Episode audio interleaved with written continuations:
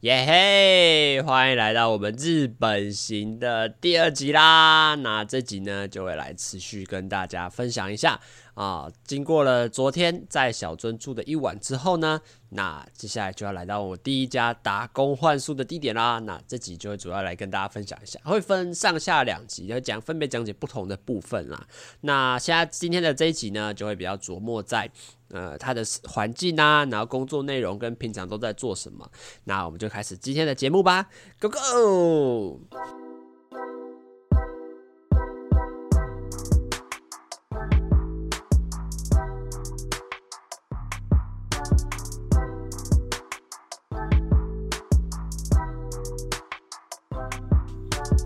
Hello，大家好，我是这个主持人阿谦哈。那今天就想要要跟大家来继续分享一下在日本这次的一些活动啦。那其实哦，在这边还是可以先跟大家分享一下。其实我本来在行程的安排上不是原今天要跟大家分享的这种状况，因为原本预期的希望安排的就是，嗯，八月的时候，因为我们八月一号出发嘛。那因为到八月一号的时候已经很晚了，那我原本预计就是先在札幌玩三天。然后来去基丹，那如果基丹就是大家可以查一下的位置，就比较偏向是呃小樽再往上走，然后就可以在小那在札幌呢先玩三天，然后再去可能这三天之间包含有一天去小樽呐、啊，然后回来，但这三天的住宿基本上都会先定在这个札幌，然后到结束之后去的第一家这个住宿区就是第一个这个鸡蛋的地方，然后再直达第二家去这个样子，但。在前期，大概在七月中的时候，我就发现到一个很严重的问题，就是当我七月中想要开始订八月初的饭店的时候，呃，也不知道饭店，叫青年旅馆啦，因为我自己本身预算本来就没有拉那么高嘛，因为大家知道，嗯、本趟来就是去做打工换宿，本来的其实一个重点就是因为经费没那么多，所以希望能够靠打工换宿的方式，让自己不在不花那么多的金钱的状前提之下。可以在日本住长一点嘛？那我就基本上要压低旅费的话，一定就是住青年旅馆。好，那这个时候我七月中开始查，就发现事情完蛋，大事不妙。在八月初的八月一号、二号、三号，甚至四号这几天，完完全全没有任何的房间可以让我去住。我就打开这个 Booking 的网站，然后点下这个，就是由价格由低到高。他最低提供的给我的价格就是汽车旅馆，我想说哈，真的还假？我以为我是系统当掉，还是系统的那个推荐序，我可能勾到什么东西？就是诶、欸，为什么都没有那种便宜的青年旅馆？我这时候就觉得呃，怎么回事？然后我就换了不同的网站啊，比如说在最常用 Booking 嘛，然后甚至连 Airbnb 是什么，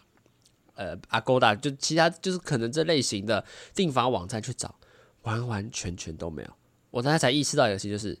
可能我要去这几天都已经被订满，我就发现完完全全的非常的不妙，怎么办？我当时其实真的超紧张，因为有点像是你在安排好的计划已经突然被打乱，我想怎么办？怎么办？怎么办？怎么办？完完全全想不到任何的解决方案。我甚至还想说，那如果我先去小樽住一晚，隔天再回札幌住，会不会有位置？呃。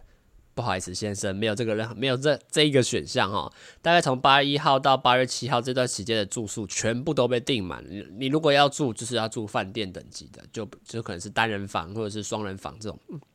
一个晚上可能会需要到一千至两千甚至以上的费用，这对我来说根本就负担不起。怎么办？这时就遇到只好只好动一下变化了嘛，因为没办法。你就是订不到房间啊！你订不到房间，你就以唯一的解决方法就是改期。对，所以我后来的做法就是，我选择先在小樽住一晚，然后隔天就直接杀过去基丹，然后先在那边完成打工换宿两个礼拜之后，再回来札幌去住。然后我发现，诶，其实这样子的交通也会顺，也是有很好的交通方式。所以后来发现，其实这个做法也没有任何问题，反而说不定还比我原先预期的还要好。我是。这么觉得啦，所以，然后当我后来选择把札幌移到后期，就移到两个礼拜之后，所以我是八月十七号才去订札幌的青年旅馆。诶，这个时候的房间跟选项就会多了更多，我就觉得，嗯，好吧，那好像这个就是我唯一的解法。所以当天因为五点多到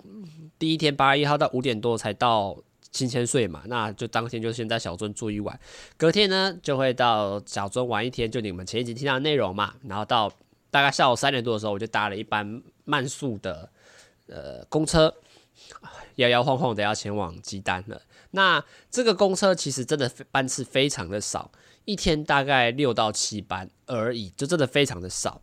然后加上它又很长，整趟路程大概两个小时的时间，因为然后。一刚刚说嘛，一天就大概六七班车嘛，那六七班车里面可能只有一班是这个快速的，快速就是它可能停的点比较少，可能一个多小时就会到，可是一天就一半而已。所以，但是我当时候呃从小樽前往那个基丹的时候，完完全全没有意识到，就是我以为就是这种巴士是快速巴士，没有，我我搭到的是慢速，就是正常一站一站停，站站停，站站停，所以我经过了从我小樽出发。先到了有一起就是于，如果在汉字上来翻叫于市，然后再到比古尼美国才会到小口丹基丹，所以我整趟耗了大概两个半小时的时间，三点十分的车，我记得我快五点半才抵达基丹郡，而且日本的公车，我我应该说我搭的那一台公车跟台湾的公车有蛮大一个落差，是台湾的公车通常会有一个就是在驾驶的后面会有一个放给你放。置物的空间嘛，但是在日本的公车完完全全都没有。然后，而且大家也知道，日本讲求的是效率跟呃这个空间的利用嘛，所以它位置跟位置之间又超级窄，我的行李箱完完全挤不进去。所以我到最后的做法就是，我把行李箱抱到，我就坐在那种两两人坐的位置，然后抱到我的左侧，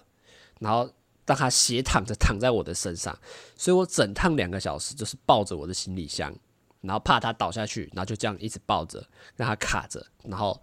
也睡不太好，然后你又觉得手很酸，因为你要一直去控制你的行李箱，怕他倒下去，然后怕或影响到别人，所以整个两小时我真的是过得非常的痛苦。唯一比较有乐趣就是，呃，因为基丹是一个在靠海的地方，所以有时候经过一些海边时候，你会开始意识到啊。其实北海道开始有点找到北海道的那种美好，就看海，然后看夕阳、看光，就是看日落这样子，就觉得真的还蛮不错。可是那两个小时真的是非常的难熬，真的超级煎熬，因为超第一个行李很重，然后东西又多，然后加上你可能要前往一个未知的地方，你还还带着一种忐忑不安的心情，真的是非常的紧张。那我大概半晚上五点多，大概甚至到五点半就到了第一家，哇！一下公车哦。我就有一种很奇怪的感觉，就是我环顾了四周，怎么可以这么的安静？怎么好像看起来什么也没有？对，事实就是这里什么都没有。因为我住的地方呢，它不算是一个很大的市镇，它是一个类似小社区吧。我们这边用小社区，我觉得形容还比较好。这里人口可能真的就一个小学而已。我自己骑脚踏车绕下，可能就一个小学。然后蛮多家都是民宿跟住宿点，像我这次来的地方也是一个民宿，附近就没有东西了。唯一你能买东西消费的地方，嗯，自动贩卖机。如果你要去最近的超市或者是最近的便利商店，你开车起码要二十分钟，所以就是一个完全认真讲世外桃源的地方。我当下到的时候，我的心情就是，哼，怎么可以环境这么的黑？这么的暗，然后附近好像什么店都没有，好像整家店、整个小区里面就只有我那家店是开着的，我就觉得啊，感觉不太妙，好像来到一个很很无聊的地方。我当下必须这样讲，然后我就让他就看到这家店，因为我我先查好这名称嘛，我就打开来进去，进去之后我才发现，嗯。好像有点比我预期的规模还大哦。那这时候就先来跟大家介绍一下这家店。这家店叫新水新生。那它的主打就是在卖海鲜冻的。然后它有的有本身有提供住宿的，二楼提供住宿，一楼就是提供餐厅用餐的地方。那呃，我觉得算是附近店都是卖这种海鲜冻饭类的啦。所以呃，但是我是第一次真正踏进日本的厨房。那我当下就进去，然后开门。然后呃，不好意思，他们以为我是来住宿，然后没有，我是来打啊，对对，你好你好。然后那个当店的老板呢，就带着我进去，然后就一一跟员工那个简单的寒暄寒暄一下，嗯，然后就是很难懂，你知道吗？因为第一个是他用日文介绍别人的名字，像我必须先讲一个有趣的是，我在上一家里面，我在上一家，呃，也不是上一家，就是上次在冬天的时候去的时候，他们店总共家里就三个人，然后甚至到最后四个女儿，我名字大概记了两三天我才记起来，然后当我一踏进这家店的时候，店里面就已经这个员工大概就有六七个，甚至到八个以上，然后就呃，人也太多了吧，而且。最可怕的是，他们的人还不是固定的，是他们是流动的，就是呃这段时间我要去休假，所以他就会有人就会可能就回家，然后又会有会新的一批人，这个到时候也可以跟大家做分享。我光记名，当天他就跟我介绍这个是谁谁谁，呃，我觉得只是重复，啊，假设 Iko 啊，Iko 桑，こんにちは，はじめまして，然后但可能再过五秒之后，我就忘记他叫什么名字，我甚至只是附和而已。 所以我就觉得，呃，会不会这对我来说压力真的超级大？然后第二次是来到一个厨房的空间，你就觉得这个真是一个很标准的工作的环境。那他就把我带到别馆，那因为这家店算是规模蛮大，他有另外一个别别馆是让员工跟那个客人也可以住。就如果这个客人比较多的话，也可以住到别馆。那别馆也可以开放宠物。那其实因为这边大部分的工作人员。都是那个不是在本不是住在本地的，很多都是有一些是北海道人啊，也有一些是呃日本本岛的一些人，然后可能来搬来这边工作，然后他就是提供一个住宿区给他住这样子，然后他就带我回房间，那房间其实就不大啦，就也是一个小空间，然后有一张自己的床、电视，就你无法想象成你去住一个单人套房，我觉得真的还蛮不错，单人套房，然后窗帘拉开就可以看到外面的海，真的还蛮不错，可是我当时就很紧张，真的是紧张到不行，因为。第一个是你要面一次面对那么多人，像上一次就觉得嗯，对，就就两三个人而已嘛，这次是超级多人的。然后我就换完衣，换完衣服，然后整理他东西，然后就去那家店，然后他就我就觉得好，马上就过去。然后结果一过去呢，马上就开始工作，我就真的还真的还假，就是、嗯、怎么？马上就开工，然后他就说：“那我来教你怎么洗碗。”对，然后我们就开始教我怎么洗碗，然后弄事情，然后大家吃饭这样。吃饭我也我也超级紧张的，因为那个老板就叫我去吃饭，然后他是坐在餐桌上面的。然后可是当你坐进去的时候，就你跟老板两个人，然后其他员工都还在忙，就可能他们都还有自己的事情在做。那虽然老板也叫大家吃饭，可是大家就都还在忙。然后我就拿着我的碗，然后走到那个桌子上，然后我也不太知道讲什么，然后。我就看大家也在忙，然后场上就我跟两个人，然后也很不热络这样，我就超级，我想我真的可以吃了吗？然后就啊，对，好吧，我我真的没办法，我很难去形容当下那个感觉，真的是超级尴尬的。然后其实当天结束之后，我其实他比较意外的点是，第一个。之前去的那一，就我就比如说，因为当时候我只有去过前面那一次寒假那一次，所以我就拿这两个来做比较。他第一家就问我蛮多问题的，哎，比如说，哎，为什么会来啊？怎么会想来？然后，呃，有想要学些什么样的东西吗？你会什么吗？或者是，嗯，比如说，他可能会问，哎，我们有一些规定，比如说，呃，一天上班时间是多久啊？然后。几点到几点要做什么？然后我们这边，比如说洗澡，或者是浴室，或者是使用洗衣机，就就会有一些这些简单的生活公约嘛。但也都没有，他就然后他也没怎么理我。我当时其实有点心寒，就是好像他对我没什么兴趣，然后或者是诶，他来了一个新的人，他好像也没有到特别的有兴趣，就嗯对，然后就就过去了。我就觉得，哎、真的，真真的，真的还假？然后也没有规跟我说明天什么时候上班，明天什么时候下班，什么都没有。然后就吃完饭，然后就大家再去洗碗，然后整理打扫就下班。呃，什么意思？到底什么意思？我当时其实真的是觉得这么随性，或者是没有很不安啊。我觉得那感觉很不安，因为你对这都都一切都太陌生，然后你又没有人可以问，然后他也没主动去跟你讲。我就当下就很无助的站在那边这样子。那之后的第二天开始就开始是工作日啊。那我先简单跟大家介绍一下这边它里面的环境好了。那它一楼就说刚刚就说嘛是餐厅嘛，那它有分两个区域，第一个是坐柜，就是没有椅子的，就是坐在地垫上的那个也叫做 A 区，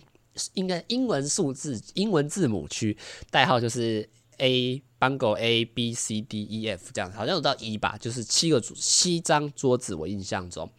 然后在数字区就是有些长的吧台，比如说可以让同时有六七个人一起坐的，也也有。然后这个就是数字，就是一二三四五一几逆三这样子算过去。然后甚至有时候人客人多可以到九十。然后中间也也有蛮有趣的是，他们因为是海鲜嘛，所以他们有一个鱼缸柜，里面就有鱼，还有。活的那个阿瓦比就是鲍鱼，他们把鲍鱼就直接养在里面，所以我我有一个工，有一次的工，他要请我做的就是拿那个很像刮水的铲子，或者是做铁板烧那种铲子，去铲那个鲍鱼下来，然后他们就现杀，然后给客人，客人可以单现点现吃这样子，这还蛮蛮有趣。然后里面就养一些鱼，然后我不知道到底什么时候会抓来吃，或是有补新货这样子。那这个就是外面的区域。那厨房内部呢，就会有一个是洗碗区，洗碗区都有两个水槽，跟旁边有个柜子。那那个铁柜就是，当客人吃完他的餐点之后，我们就会收起来，然后就把它放到那边，然后先把作业流程就是把这个脏的碗盘上面有一些可能有一些厨余嘛，或者是一些海鲜的壳，呃，就把它倒掉，冲一冲，在一个池里面冲掉之后泡到水里面，然后拿清洁剂刷过之后。放到洗碗机，那这个洗碗机呢，感觉是我自己感觉是热水冲，它不像是台湾一般洗碗机，可能就可能要加清洁剂，它没有，就是加它是热水，好像消菌冲干净的那种感觉啦。然后我们最后的步骤就是要把它擦干，哦，就是拿抹布把那个擦干，然后之后再把它放回去。哇，我比如说光这一步哦，你就可以做很久了。第一个是你要熟悉到底这些碗要怎么洗，然后冲，然后。推进去还要有效率，然后因为你会知道，然后拿出来之后还要再擦干，擦干的话最难的就是把碗放回去。因为我在那一家店，那家餐厅每因为是很标准的日式餐厅，有各式各样不同大小的碟子，呃，可能光碗盘类可能就有二三十种不同的碗，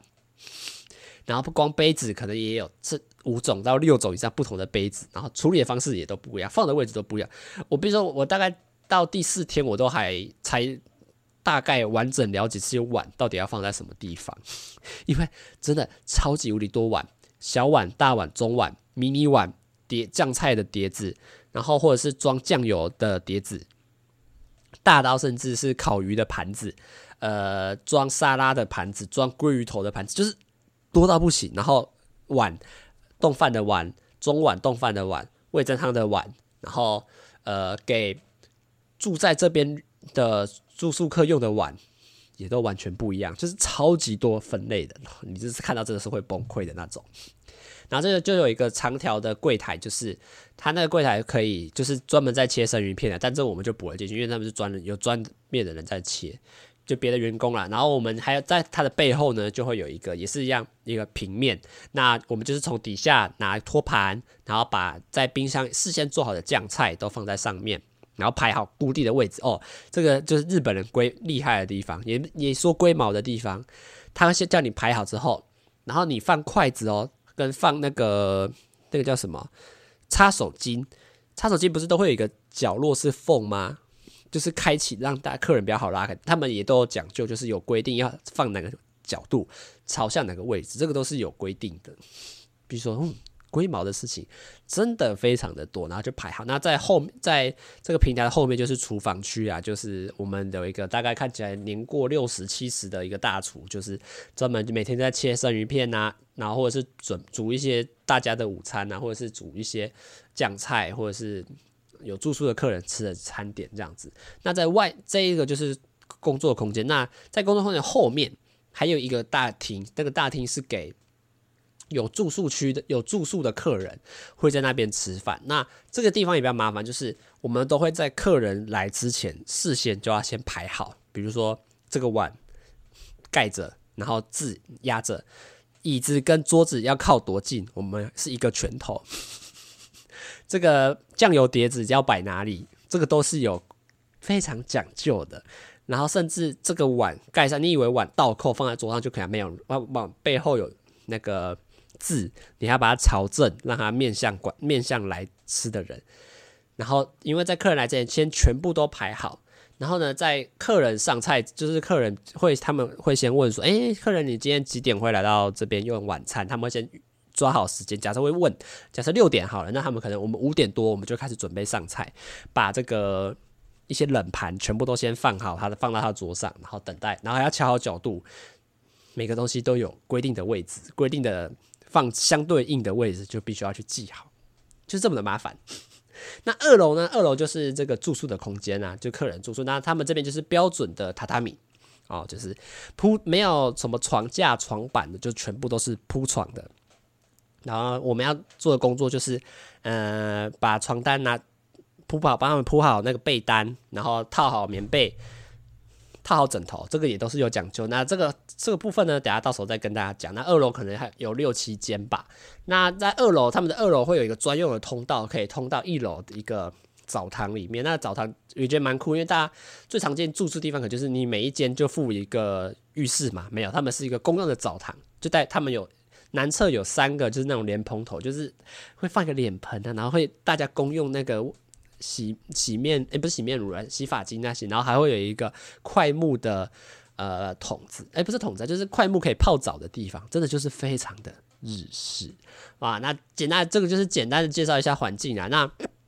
那它还有别馆啊，别馆也都是主纯住宿区为止。那接下来就来跟大家分享，从那天起之后的工作大概会是什么一天，因为其实每天工作量其实。工作内容都差不多嘛，那每天就是八点半要开工，所以我通常就是八点会起床。那我通常会前一天晚上先把衣服丢下去洗，然后先按预约，预约九个小时，大概希望期望在七点到八点之间会洗好。然后我八点起床，简单伸展一下，拉拉筋之后，就会到下面晒一个衣服，刷牙洗脸。八点半就会穿上围裙哦，我们有一个男生。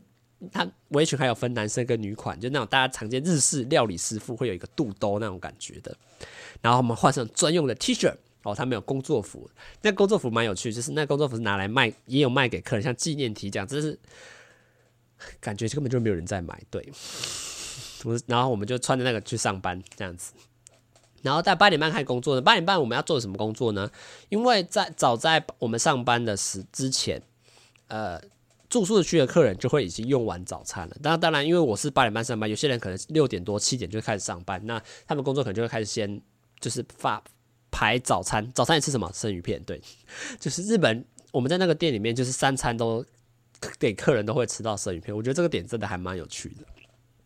然后呢，所以我八点半上班的时候，通常客人都已经吃完，那我就先把碗盘都收进来，然后就开始吃早餐。哇，那早餐其实蛮每餐都吃鱼，哇，真的好怀念那个时候。你的早餐就是我们那个六七十岁的那个大厨会先帮我们煮好，会有高丽菜丝，然后可能玉子烧，然后可能会有一条鱼，然后会有一些小热热狗，然后你就装一碗白饭配纳豆或者是香松，然后装一碗味噌汤，这就是每天的早餐，每天都一模一样。可是你每天都吃不腻，因为每天都能吃鱼，真的超级爽。然后你就是大概忙到一个段落，然后就可以去吃早餐。然后吃完早餐回来之后呢，呃，看要是继续把碗收完，然后把新的碗中晚上的客人要用的碗盘再铺放回去放好，或者是你就会去上二楼。那上二楼就会开始做房屋的清洁。那简单来说，就是先把客人昨天用的被单收下来，然后套子收下来。毛巾收回来，浴衣收起来，就先把这些东西收起来之后呢，把这些东西先折好，然后拿吸尘器吸过一遍，吸过一遍之后呢，再拿新的床单要把它铺好，铺也有铺也有规矩哦，嗯，像那个垫子床垫床那个应该叫床包啦，就是它其实是一个。垫子，然后让你铺在你的床垫上面，所以它不是像台湾会这样折进去，它只是让一个盖着。但是棉被的话，就是我们就需要帮客人先事先套好。那枕头套也有套好。那枕头套比较有趣哦，因为像枕头套一开始大家不是都会送过来洗好的时候都是折好的嘛，那它就会有一个折痕嘛。那折痕就代表有一侧一面是凸的，一面是凹的嘛。那我们要让客人不能让客人睡到凸的那一面，所以我们在放好那个枕头的时候，弄好梳整好压平之后，我们要让记要记得那个凸面要朝下。对，就是这么的复杂，因为他们说他那个讲调是那个叫做山啊、那个我们叫亚妈哦，不可以让客人睡到那个山上，这个也有讲究。好，然后再来就开始吸地铺好床之后。诶，然后就要开始补些货，比如说他因为他没有提供茶包嘛，那就要帮客人补好新的茶包，然后换新的杯子，然后呢，他们也会提供冷水跟热水嘛。那热水壶的水，热水壶跟冷水壶都要先倒掉，然后装全部装新的水进去，冷水壶就要放到冰箱里面。那这时候最特别就是日本蛮习惯有加湿器的，那就是他们觉得可能空气太湿太干燥，要加很多加让空气比较湿润一点，皮肤比较不会受伤，所以我们也要帮加湿器换水。那大家就拿抹布全部擦过一遍。这就是标准一套日式的流程。那当然，这之间有很多细节跟 make up，我很难在这边跟大家用讲的去形容。对，所以我就只能尽量跟大家讲会大概要做什么事情。那这个是一个房间，那通常他们有八到七个房间这样子。那这时候厕所也要扫啊，所以厕所我们也会先擦过一遍。然后呢，要折卫生纸哦。我发现日日式的旅馆都要折卫生纸，你要把呃卷筒式的卫生纸的角折成三角形的样子。然后让客人，让第一个使用的客人可以比较好抽取，嗯，这个也是很美美嘎嘎的地方。然后把脚踏垫也都收起来，也都换过一遍。然后也要拖地、吸地，就是在走廊的部分也要拖地、吸，因只有拖而已啦。然后因为会有扫地机器人，那因为他们的化妆空化妆室跟厕所是分开的，所以他们有一个空间是洗手台。那洗手台的玻璃每天也要擦过一遍，然后补杯子、补擦手巾。然后在台面上，大家可能用完不是都湿湿的吗？你也要拿纸把全部的水都吸干，不可以让那个 让那个洗手台上面有任何一滴的水渍，任何一滴水都不行，就是要全部吸干。这个简单来说就是打扫房间的一些眉眉角角跟要做的事情。那那这个通常会耗全部一起做的话，大概耗一到两个小时。那如果你还有别馆，看你他有没有让你去做别馆。那接下来就是。呃，浴池也要扫嘛，那通常不会同时做啦。就是如果像我有时候扫完浴池，再回去看当下状况怎么样，再去做什么。那浴池也要扫，那通常它不一定每不会每天换水，通常呃两天三天会换一次，主要是看客人的量来去做决定。但是，呃，每天都会补新的水，然后他们会希望就是扫好，就是地刷刷地这些都基本的嘛，然后喷什么杀菌，这个我觉得都很基本。他们是希望开水，然后开要让水流出来，流个十分钟，就是有点像是透过水的循环去把一些水排掉那种感觉吧。至于浴池也要扫，那通常这个都会忙到大概十点十一点。那通常十一点十一点你就忙完之后就下去嘛，然后开始把一些杯子、垃圾分类好。然后丢好之后，就会开始准备迎接楼下的客人。那楼下的客人，我一开始的工作就是很单纯，就是洗碗。对，就是他们其他员工会帮我把餐盘吃完的餐盘就拿进来，那我就把那些碟子啊、碗啊，然后冲水刷一刷，放到刚刚讲的，放到那个 热水的洗碗机里面去做做冲洗，这样子，然后擦干。这个就是我一开始的基本工作。那后来因为比较上手之后，他他们也希望我去送餐。呃，送餐这个对我来说也比较简单。第一个是我只要知道这道料理是什么，我就会比我也比较得心应手。那